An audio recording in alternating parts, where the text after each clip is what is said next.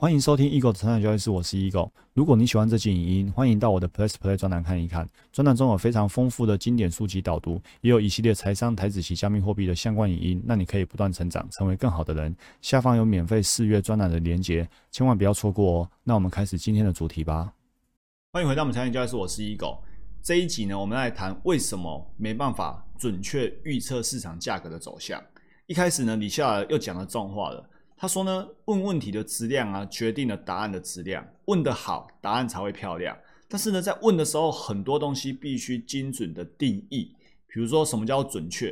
比如说，什么叫做是否？因为题目是为什么没有人能准确预测市场价格的预期走向？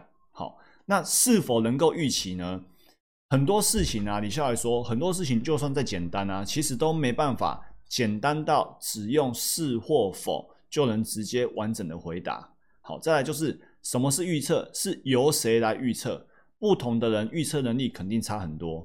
好，那一开始呢，为什么要先讲这些事情呢？很多人觉得问这些问题，很多说啊，你是不是鸡蛋里挑骨头啊？其实呢，从以前我们在这里就学到，你对任何一件事情的话，都要清晰准确的定义，然后呢，看不同的第一定义之间呢，它们相关联是什么？就好比我在我的书上面就写过。我在序言的第一行字，我就写说什么是风险，因为当初没有针对风险两个字给了清楚的定义，根本就没有去思考过这一类的问题，所以呢，慌慌不啷当的就赔了五年四百万，因为没有定义风险，没有做到风险控管，所以呢，以前的我也是不擅长思考，也是没有在思考，很认真学习哦，但是呢，没有在思考，所以呢，其实我们对于任何的词汇都进行精准的定义呢，是很必要的。哦，就好比我在录这部影音的稍早，我们的盘后专栏里面才提到说，有一些专家讲哦，股票不要追高，回撤月线再买。那不要追高，回撤月线再买，怎样叫做高？怎样叫做不高？追哪里叫做高？追哪里叫做不高？然后回撤月线再买，就值得买吗？买进之后如果下跌怎么办？停损在哪里守？这些东西都其实都是必要思考的，但是呢，你却常常会在电视上面看到很多专家这样讲，好像这就是一个什么很好的策略哦。那其实呢，你用疯狂三个点去检视的话，你会发现它过不了我们策略这一关卡哦，因为它还不知道是不是正期望值啊。我并不是说专家讲的没有正期望值，但是你至少必须让我知道你这个方法在过去是有正期望值的哦。那很多人就是没有去思考这些事情。好，再来。李下来说，我们今天要去判断一档圈圈叉叉股票啊，五分钟之后它会上涨还是下跌？关于预测这件事情啊，如果你的预测没办法大于五成的准确，那预测就没意义了，对不对？所以呢，去回答五分钟后会不会涨，去预测五分钟后会不会涨这个问题，就是预测短期内会上涨还是下跌。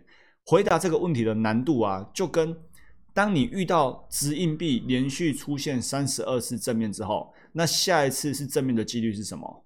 那还是一样，你没办法精准去预测，因为即便前面出现三十二次正面的，但是呢，第三十三次正面或反面，它依旧是一个独立事件，所以呢，它的正面或反面的几率还是只有五十 percent。那当你的预测无法大于五十 percent，你的准确度就不高，你对这件事情的预测就还是没有用的。所以呢，当你预测的准确度的无法大于五十 percent。再加上你做的每一笔交易都有固定的费用要支出，好，交易税、手续费，所以准确度无法大于五十 percent。加上呢，只要交易一定先赔钱再说，因为固定成本嘛，那长期下来一定会亏损。但是呢，长期会亏损不代表短线上每个人都赔钱哦。有些人长期会亏损，但是呢，在那一个单位时间之内，短线赚钱的一定大有人在。所以呢，他这一篇想要告诉我们的是，短线是无法预测的。你要去预测这种很短线的，比如说五分钟啊、一季啊、一个月的变化啊，其实呢就很像你要回答下一次的硬币是正面反面一样，你的预测准确度呢无法大于五十 percent。只要你的准确度无法超过五十 percent 的话呢，预测就没有意义。所以呢，他想要告诉我们，第一个，统计概率的知识呢，其实是最基础的赚钱思维工具。任何想要进入投资领域的人都应该要把统计概率知识呢，把它补上来。那这里有提到三个赌徒谬误哦，期望值思维跟呢避免以偏概全。好，比如说像我今天我今天 PO 了一张图，我今天在那个脸书社团 PO 了一张图，然后呢看到这张图之后呢，那时候猎鹰九号买在这个位置四十几块，然后 VCP 策略呢会买在这个位置，大概是在七十几块左右。然后就有人留言回答我说，看起来 VCP 策略比猎鹰九号还要好。OK，你看从这张图来哦，这就是以偏概全的可能发生哦。如果你因为这么一张图，你形成一个结论，那个结论叫做 VCP 的买点比猎鹰九号好，那完蛋了，你就是以偏概全。你可以很客观的陈述，陈述什么？在这一单股票上面，我看到 VCP 的买点比猎鹰九号好，诶，这就是一个很客观的陈述。但是如果你只是因为这么一张图，你就形成一个结论，叫做 VCP 的买点比猎鹰九号好。那这句话的意思就是说，那以后所有的股票呢，VCP 都会比猎鹰九号好。那这样呢，就以偏概全了。所以我们在学习做股票的时候，一定要去分得清楚客观跟自己的主观，好，避免以偏概全。好，所以呢，当我看到那个朋友这样回答的时候，我就跟他讲，对，没错，从南电这档股票来说是这样，但是呢，你没有足够多的数据，在没有足够的数据支持之下呢，这个不是结论，只是这一档股票的一个现象而已。好，再来最重点，就这一篇这一章节要告诉我们的，他说呢，短线无法预测，因为准确度也不会高，但是预测长期的价格是很容易做到的，因为基本面就在那里。因为呢，一档公司的股价最终体现的是这个企业价值的增长。那世界一直在进步，经济一直在发展，好，这是一个大前提哦。当前提符合了，那有些企业呢，就是可以做到跟世界同步，就是可以做到呢经济共同发展。哦，当然也有些也有些企业不行。所以呢，你下来的结论就是呢，预测某些股价的价格变动，在短期之内呢是不可能的事情。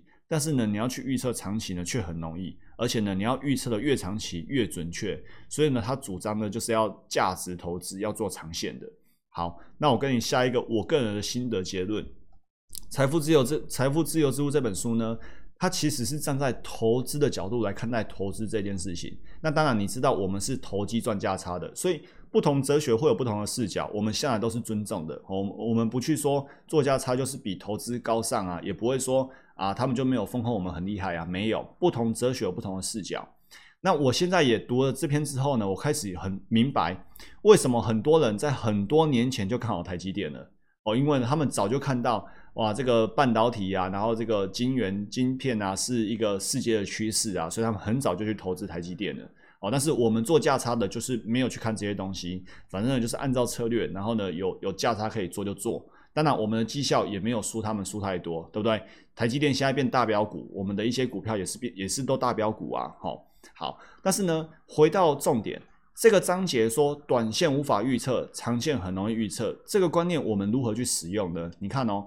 当你对的事情重复做，那你无法预期，你因为对的事情重复做，短线就会赚钱吗？短线就会正确吗？短线就会成功吗？其实短线呢，我们的胜率呢都不高，但是我们可以精准的预测我们的长期的未来，只要坚持下去呢，我们一定会成为赢家，我们一定会怎样？我们一定会长期对，因为我们早就对的事情重复做了啊，所以呢，长线下来你是可以预测你未来一定会成为赢家的。